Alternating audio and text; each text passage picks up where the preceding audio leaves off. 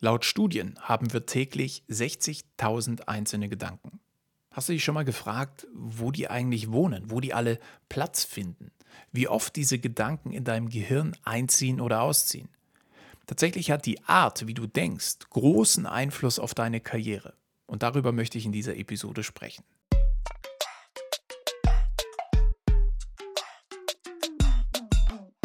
Herzlich willkommen zu einer neuen Folge Karriere denken, dein Podcast für Insiderwissen, Erfolgsstrategien und Impulse im Job. Von und mit mir, Karriereguru Tobias Joost. Wenn du mal einen Moment intensiv über deine Kollegen nachdenkst, wer fällt dir da ein, der immer nur das nachplappert, was jemand anders in ähnlicher Form schon genauso gesagt hat? Kennst du Menschen, die ihre Meinung permanent an Rezensionen, an Meinungsumfragen, Studien oder andere Meinungen anlehnen. Das sind Personen, die in der Regel viel mit Sprichwörtern, mit Zitaten oder Meinungsberichten arbeiten. Also wer aus deinem Umfeld hat nicht wirklich eine eigene Meinung oder Ideen? Und auf der anderen Seite, wer dagegen kommt immer wieder mit ganz neuen Impulsen um die Ecke? Neue, unerprobte Überlegungen und ganz neue Wege. In jedem Unternehmen findet man im Grunde beide Sorten von Menschen. Die Frage ist aber, wem davon hörst du am liebsten zu? Wer davon willst du sein? Und natürlich, wer bist du? Und vor allem, und darum geht es in dieser Episode, wie aktivierst du deine Gedanken? Wie verschaffst du dir die Power, eigene Gedanken zu entwickeln?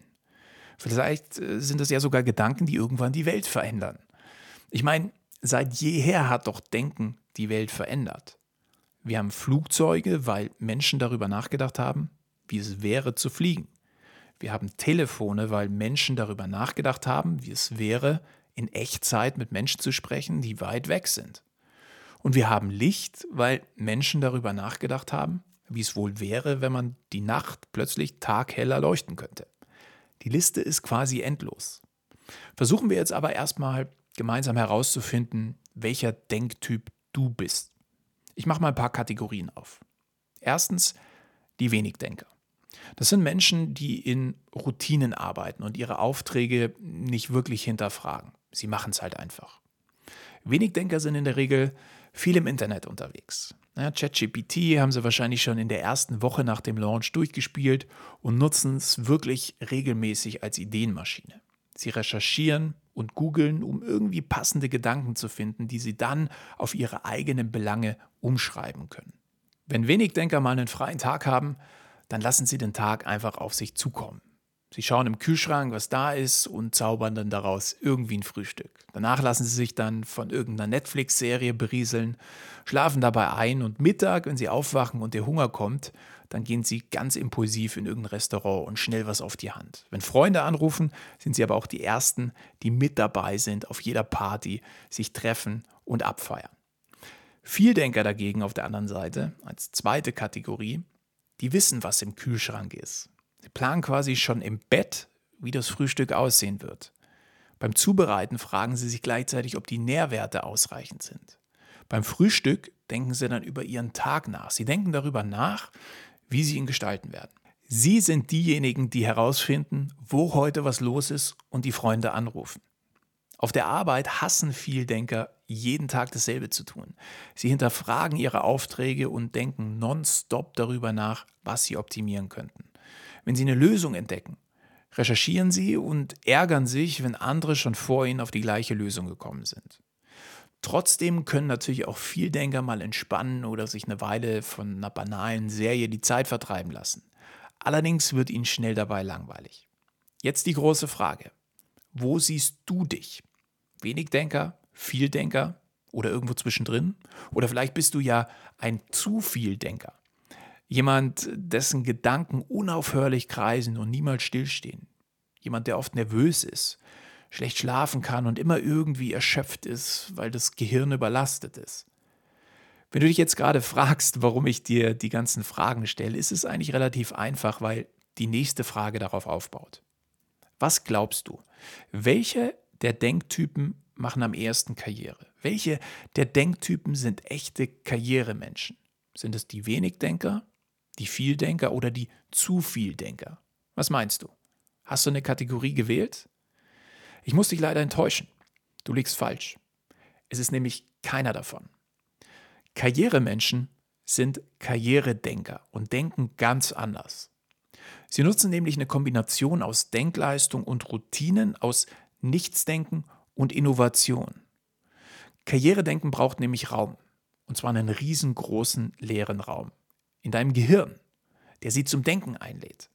Am Anfang des Karrieredenkens werden zunächst mal die Routinen überprüft und dann geschaut, welche sich davon optimieren lassen. Das beginnt bei ganz banalen Dingen. Zum Beispiel, wie lange brauchst du morgens, um aus dem Bett zu kommen? Wie lange, um deine Kleidung zu suchen? Wie oft überlegst du morgens, was noch im Kühlschrank ist, was du isst, ob noch Kaffee da ist, ob die Milch noch gut ist, ob du es pünktlich auf die Arbeit schaffst, ob du noch tanken musst, ob du alle Unterlagen eingepackt hast, das Kabel fürs Handy, wo sind die Autoschlüssel? Gedanken, Gedanken, Gedanken. Dein Gehirn ist also schon auf Höchstleistung, bevor du überhaupt auf der Arbeit bist. Anderes Beispiel, wenn du morgens direkt nach dem Aufwachen aufs Handy schaust. Wie viel Zeit verbringst du damit und wie viel Zeit davon bringt dich wirklich weiter? Das muss nicht beruflich sein, ja? Die Frage ist, wie viel Zeit schaust du dir Informationen an, die dich nur Zeit kosten, die aber weder einen Vorteil noch ein Glücksgefühl oder Zufriedenheit bringen? Wie viele Arbeitsroutinen haben sich bei dir eingeschlichen und verbrauchen unnötig Zeit und Energie von dir, weil du sie seit Jahren nicht hinterfragt oder optimiert hast? Ich empfehle dir, das alles wirklich zu hinterfragen, weil du diese Tätigkeiten, wenn du sie geschickt in Routinen verpackst, aus deinem so wichtigen Hauptdenkraum in Nebenräume packen kannst. Karrieremenschen lieben genau deshalb Routinen, die sie allerdings natürlich in regelmäßigen Abständen immer wieder hinterfragen und optimieren. Aufstehen, gesund frühstücken, ein bisschen Sport, das Handy ist tabu. Bis hierhin ist das Gehirn quasi immer noch in Ruhestellung. Also lass dein Gehirn in der ersten Stunde am Morgen in Ruhe. Vorbereitung bedeutet, du weißt bereits am Abend vorher, was du frühstückst oder anziehst. Du machst morgens vor oder nach dem Frühstück dein Sportding und genießt erstmal die Stille in deinem Kopf. Klar kommen da auch schon Gedanken, aber die lässt du einfach erstmal vorbeiziehen und schenkst ihnen überhaupt keine Aufmerksamkeit. Am Anfang ist es super schwer, ja, Gedanken einfach ziehen zu lassen. Jeder, der schon mal mit Meditation experimentiert hat, der weiß, wovon ich spreche. Aber mit der Zeit lernt dein Gehirn, wie gut dir diese Ruhezeit tut. Gedanken loslassen und nicht jeden Gedanken aufgreifen, ist eine Kunst, aber gleichzeitig auch so eine Art Wellness-Kur für dein Gehirn. Es gibt kein hektisches Suchen nach Kleidung, kein schnelles Drüberbügeln bei den Businesshemden, keine Suche nach irgendwas Essbaren, weil der Hunger schreit, keinen genervten Blick auf die Uhr, kein Ärger, kein Stress, keine Hektik. Während dem Sport oder dem Frühstück ist nämlich genug Zeit, dem Gehirn was zu gönnen. Der ausgeruhte Geist ist bereit, neue ausgewählte Informationen aufzunehmen und zu verarbeiten. Die alten ewigen Gedanken, die haben Zeit bis später. Aber statt deinen jetzt leer geschaffenen Denkraum mit Katzenvideos, sinnfreiem TikTok-Humor oder banalen WhatsApp vollzustopfen, nutzen Karrieremenschen diese Zeit für ihre tägliche Entwicklung. Ich persönlich lese zum Beispiel in der Früh einfach immer ein paar Seiten in irgendeinem Fachbuch, das mich gerade interessiert, oder höre während dem Joggen einen Podcast. Dieses Gefühl, mit diesem Podcast oder diesem Lehrbuch einen wunderbar freien Denkraum zu bespielen, kannst du nur nachempfinden, wenn du es selbst mal probiert hast. Ich bin aufnahmefähig. Denk über das Gehörte oder das Gelesene nach. Ich habe komplett eigene Gedanken, unbeeinflusst vom Tagesgeschäft oder auch unbeeinflusst von irgendwelchen Zusatzinformationen aus dem Internet. Ich kann dir das Gefühl gar nicht richtig beschreiben, aber manchmal, also nicht immer, stehe ich sogar extra früher auf, als ich eigentlich müsste, weil ich diese Zeit genieße, weil meine Energie daraus gezogen wird, weil ich das Mitdenken genieße ohne dass meine Gedanken irgendwie im Alltagsdenken eingesperrt sind. Ich genieße es, die neuen Informationen in diesen ruhigen und leeren Denkraum in mein Gehirn reinzugießen. Klar, ja, nicht alles davon ist karrieregebunden. Ich gönne mir auch mal Bücher oder Podcasts über Dinge, die mich einfach nur interessieren.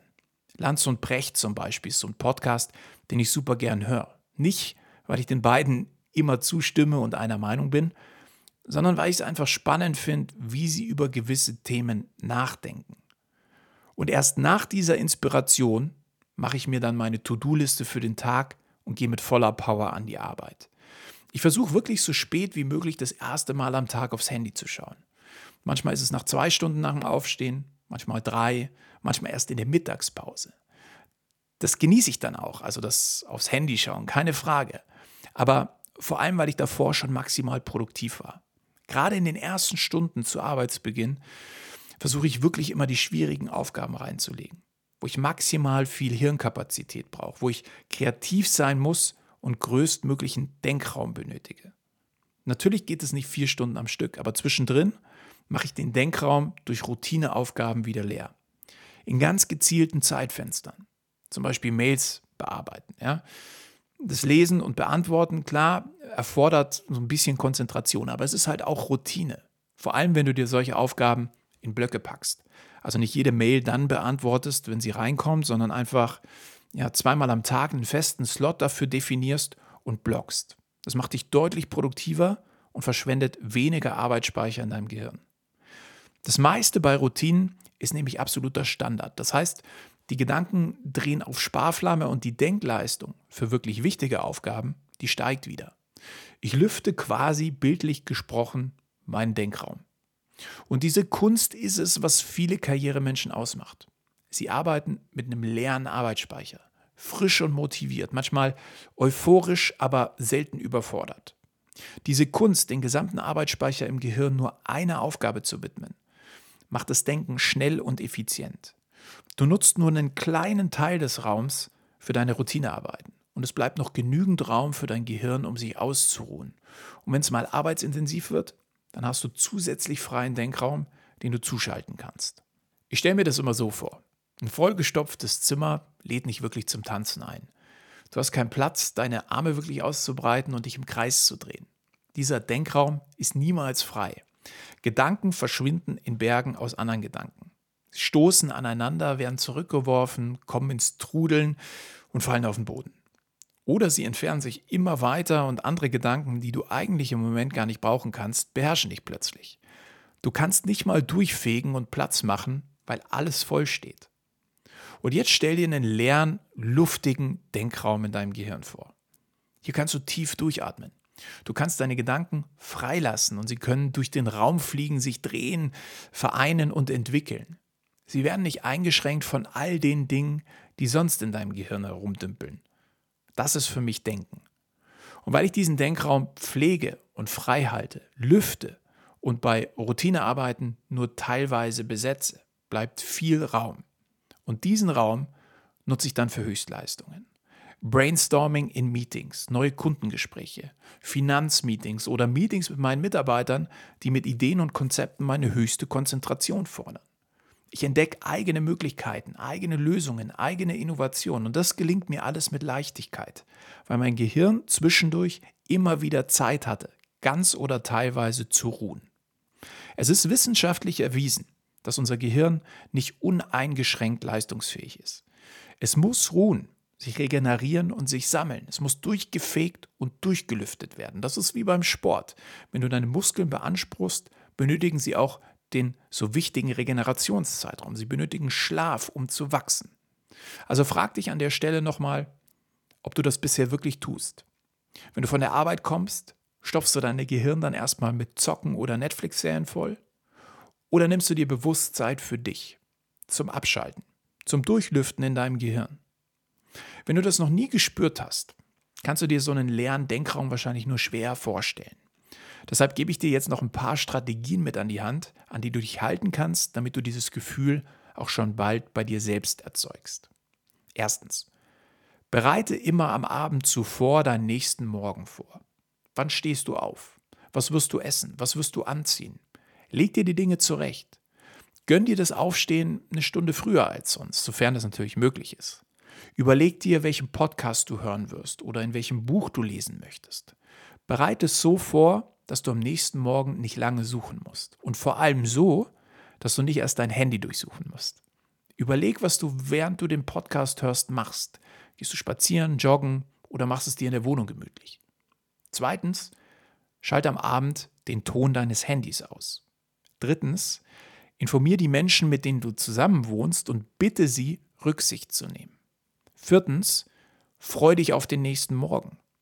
Fünftens, Wenn dein Wecker klingelt, spür die Vorfreude. Denk beim Duschen an das vorbereitete Frühstück oder das Buch, das du gleich gemütlich lesen wirst. Lass Gedanken, die dir plötzlich durch den Kopf schießen, erstmal ziehen. Das ist nicht leicht. Also hab ein bisschen Geduld mit dir. Es kann sein, dass es ein paar Tage dauert. Sechstens, befreie dich von dem Gefühl, aufs Handy blicken zu müssen. Versuch wirklich jede Ablenkung zu vermeiden. Siebtens, genieß in jedem Moment den freien Denkraum, den du dir geschaffen hast. Stell dir in Gedanken diesen herrlichen, leeren und luftigen Raum vor, in den du jetzt langsam deine Gedanken vom Podcast oder deinem Buch hineinfließen lässt. Und achtens, wenn dein Powertag beginnt, spürst du, wie sich was verändert hat, wie Raum übrig ist für neue, innovative Gedanken, für Optimierung, für Ideen, für schnelles und effizientes Arbeiten. Starte den Tag also immer erst mit einem Investment in dich selbst, bevor du in andere Dinge investierst. Vielleicht wird es dir nicht beim ersten Mal gelingen, dieses Gefühl und diese Power einzufangen. Aber wenn du dran bleibst, wirst du diesen herrlich leeren und frischen Denkraum für dich erschaffen und nutzen. Denkfaulheit ist nämlich oft nur ein vollgestopfter Raum, der gar keinen Platz mehr für neue Denkvorgänge lässt. Du willst ständig nur ziellos herum in all dem, was in deinem Gehirn rumsteht. Du stopfst wahllos immer mehr neue Informationen und vor allem nutzlose Informationen rein. Aber du räumst nie auf. Du kehrst nie durch, du lüftest nie, du dünnst selten aus. Ich werde oft gefragt, warum ich immer gut gelaunt bin, motiviert und mich immer auf meinen Arbeitstag freue. Es ist, weil mein Geist frei ist. Und wenn ich diese Gedanken, die aus mir heraussprudeln, dann einfange und in Handlungen umsetze, dann habe ich Erfolg. Und dieser Erfolg erzeugt Glückshormone, die mir weitere Energie geben, mit denen ich Momentum gewinne. Wie das genau geht, habe ich ja bereits in der Folge zum Thema No Zero Days ganz ausführlich erklärt. Wenn du die noch nicht gehört hast, dann unbedingt mal reinhören. Auch die Anleitung für den Gedankenraum aus diesem Podcast ist natürlich nur ein kleines Zahnrad im Gehirn deines neuen Karrieredenkens. Erst das Zusammenspiel wird es dir möglich machen, trotz Karriere und Erfolg glücklich im Job zu sein, eine Work-Life-Balance zu haben und das Leben zu genießen. Also bleib dran und bleib vor allem ambitioniert. Wir hören uns nächste Woche wieder.